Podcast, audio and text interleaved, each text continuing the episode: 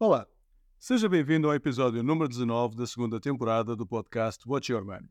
O meu nome é Luís Lourenço e todas as semanas trago-lhe um novo episódio onde lhe falo sobre um ou mais temas que foram notícia recentemente e faço a relação destes temas com a sua vida financeira pessoal. No entanto, hoje vou mais uma vez fazer uma exceção a essa regra e não lhe vou falar de uma notícia recente. O tema principal de hoje vai incidir sobre um trabalho publicado pela União Europeia, OCDE, em janeiro de 2022, que tem imensa importância para nós, em Portugal, mas que ninguém fala ou ouviu falar até hoje. Ou seja, é um tema da maior atualidade, simplesmente não foi, não foi alvo perdão, de notícia recente. E já agora, o ouvinte fará o seu próprio teste e verá se já tinha ouvido falar deste tema antes ou não. Vamos lá então. Ora, que trabalho é então este que eu lhe disse que foi publicado em janeiro de 2022 pela União Europeia e OCDE, que ninguém fala ou ouviu falar e que à partida é muito importante para Portugal? Muito bem, o que lhe estou a falar é do quadro de competências financeiras para adultos, um trabalho resultante do esforço conjunto de equipas de especialistas de vários países, da União Europeia e da OCDE, se juntaram e criaram então um quadro a que chamam de competências financeiras todos os adultos precisam de ter, no mínimo, para estarem capacitados para lidar com a gestão corrente das suas finanças pessoais. Ou seja, este quadro lista, de forma clara e estruturada, quais são as matérias que todos os adultos deviam dominar para saberem lidar com as suas finanças pessoais sem dificuldades e sem correrem os riscos decorrentes de quem desconhece aspectos básicos e essenciais da gestão financeira pessoal. Faço-lhe agora o teste. Já conhece este quadro de competências? Já ouviu falar dele alguma vez? Na televisão, nos jornais ou em algum lado? Pois eu posso dizer-lhe que nenhuma, repito, nenhuma pessoa a quem eu fiz esta pergunta até agora me respondeu que sim. Mas isto levanta-me uma questão que é a seguinte: por que é que ninguém conhece ou ouviu falar deste trabalho que está disponível online e é dirigido a toda a população em geral, quando Portugal continua posicionado consistentemente na última posição do ranking da literacia financeira dos países da zona euro. Que governos temos nós que não tomam iniciativas relevantes e impactantes de forma a que todas as pessoas tenham conhecimento deste excelente trabalho e tenham acesso à formação nas matérias que dele constam? Bom, sinceramente, até parece que há algum interesse em manter as pessoas ignorantes e incompetentes nesta matéria. Repare, eu não estou a dizer-lhe que há esse interesse. E até nem acho que haja. Mas então qual é que pode ser a razão? Pessoalmente, eu acho que é mesmo incompetência e falta de capacidade para fazer um conjunto de coisas que deviam ser feitas de uma maneira relevante e que realmente impactasse de forma real a vida das pessoas. Há já uma série de anos que existe um projeto em Portugal, desenvolvido pelo Banco de Portugal, para melhorar os níveis de literacia financeira no nosso país. Tem um website cheio de boas intenções e de planos magníficos, mas, depois na prática, eu volto a perguntar: ouviu alguma vez falar de alguma coisa? Não, pois não. Pois fica a saber que é um projeto que já tem mais de uma dezena de anos desde o seu lançamento.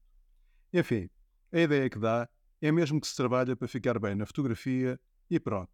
Depois, se tem impacto na prática ou não, não interessa.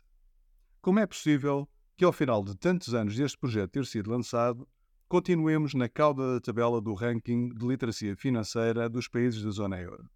Eu não consigo compreender e penso que o ouvinte também terá a sua dificuldade. Mas é só mais uma das dezenas de coisas que torram, em que se torram milhares de euros e na prática não acontece nada. Bom, eu aproveito aqui para relembrar que não assumo nunca posições partidárias e que tudo o que digo tem somente a ver com a minha perspectiva económica de mercado. Para mim, se uma coisa é positiva e contribuir para melhorar as condições de vida da população de forma consistente e estável para o futuro, eu acho bem e estou de acordo. Caso contrário, não estou. Aliás, eu acho que esse é um dos objetivos principais, para não dizer o principal, de qualquer governo: contribuir para melhorar a qualidade de vida da população de uma forma consistente e estável para o futuro. Se o governo que estiver em funções fizer isso, ótimo. Acho que está a cumprir bem uma das suas principais responsabilidades. Se não fizer, acho que está a falhar tremendamente e deve ser substituído o mais depressa possível. Bem, mas voltando ao tema das finanças pessoais e do quadro de competências da União Europeia e da OCDE. O que se observa então é ver este trabalho, que foi feito com rigor e profundidade, ser praticamente ignorado. Em alternativa, é oferecida às pessoas, por parte de empresas ou pessoas privadas, um conjunto de formações, dicas, ideias, mais ou menos avulsas, sobre como devem gerir o seu dinheiro. Ora, eu pergunto: de que serve, por exemplo, eu ver um vídeo sobre como posso poupar uns euros nas idas ao supermercado se depois não percebo nada de crédito e me endivido em cartões?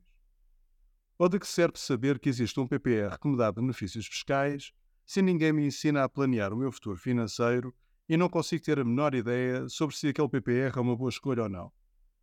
Ou seja, o que falta, e é isso que desde sempre procuramos fazer na Your Money Watcher, é dar às pessoas competências de base lhes permitam compreender o fenómeno da gestão financeira pessoal como um todo e não somente pequenas questões avulsas que isoladamente podem ter muito interesse, mas no todo não resolvem praticamente nada. O que de resto está comprovado pelo facto de continuarmos no último lugar do ranking da literacia financeira dos países da zona euro. Já pensou bem nisto? O último classificado deste ranking. Mas ninguém tem vergonha desta situação? Isto a mim envergonha-me enquanto português, sinceramente. Bom, mas o ouvinte pode estar a perguntar: então, e você? Concretamente, o que é que está a fazer para alterar a situação? E essa é uma boa pergunta. Conforme lhe disse antes, isso é o que na Your Money Watcher fazemos há vários anos, principalmente dando formação às pessoas através das empresas onde trabalham. Embora tenhamos tido sempre também formação dada diretamente aos particulares. Mas agora decidimos avançar para um novo patamar. Decidimos criar uma certificação na gestão de finanças pessoais, um curso assente em toda a nossa experiência ao longo dos anos, no nosso conhecimento, mas também validado pelo quadro de competências financeiras para adultos da União Europeia e da OCDE, de que lhe tenho estado a falar. Ou seja, esta certificação da Your Money Watcher garante-lhe que ficará a dominar a maioria dos conteúdos considerados fundamentais em termos de competências financeiras, de acordo com este quadro da União Europeia e da OCDE. Digo-lhe que a maioria dos conteúdos estão incluídos, e não todos. Porquê? porque decidimos excluir alguns conteúdos, muito poucos, na verdade, por serem matérias muito básicas ou muito específicas que, pela nossa experiência, achamos não acrescentarem nada de relevante ao curso e só iam aumentar desnecessariamente em termos de tempo e de custos. E é precisamente para que conheça esta certificação, a sua estrutura e os seus conteúdos, que eu quero agora convidar o ouvinte. No último episódio deste podcast, eu já lhe falei desta certificação e apresentei-a mesmo de uma forma até um pouco mais completa. Mas não quero deixar de o voltar a fazer hoje. Tão importante é este tema para todas as pessoas. Então, para que possa conhecer, carregue no link que está por baixo do player deste podcast, no site da Your Money Watcher, ou aceda ao conteúdo escrito deste episódio no blog, também no site da Your Money Watcher. Não deixe de o fazer. Agora que conhece a existência e o tipo de conteúdos desta certificação, analise bem o que lhe é proposto. E se aproveitar esta oportunidade, provavelmente estará a tomar uma das melhores decisões da sua vida. E pronto, ficamos por aqui. Era isto que tinha para lhe dizer hoje. E lembre-se que pode sempre aceder ao texto deste episódio, que está disponível no blog do website da Your Money Watch. Muito obrigado pela sua presença e cá estarei de novo para a próxima semana.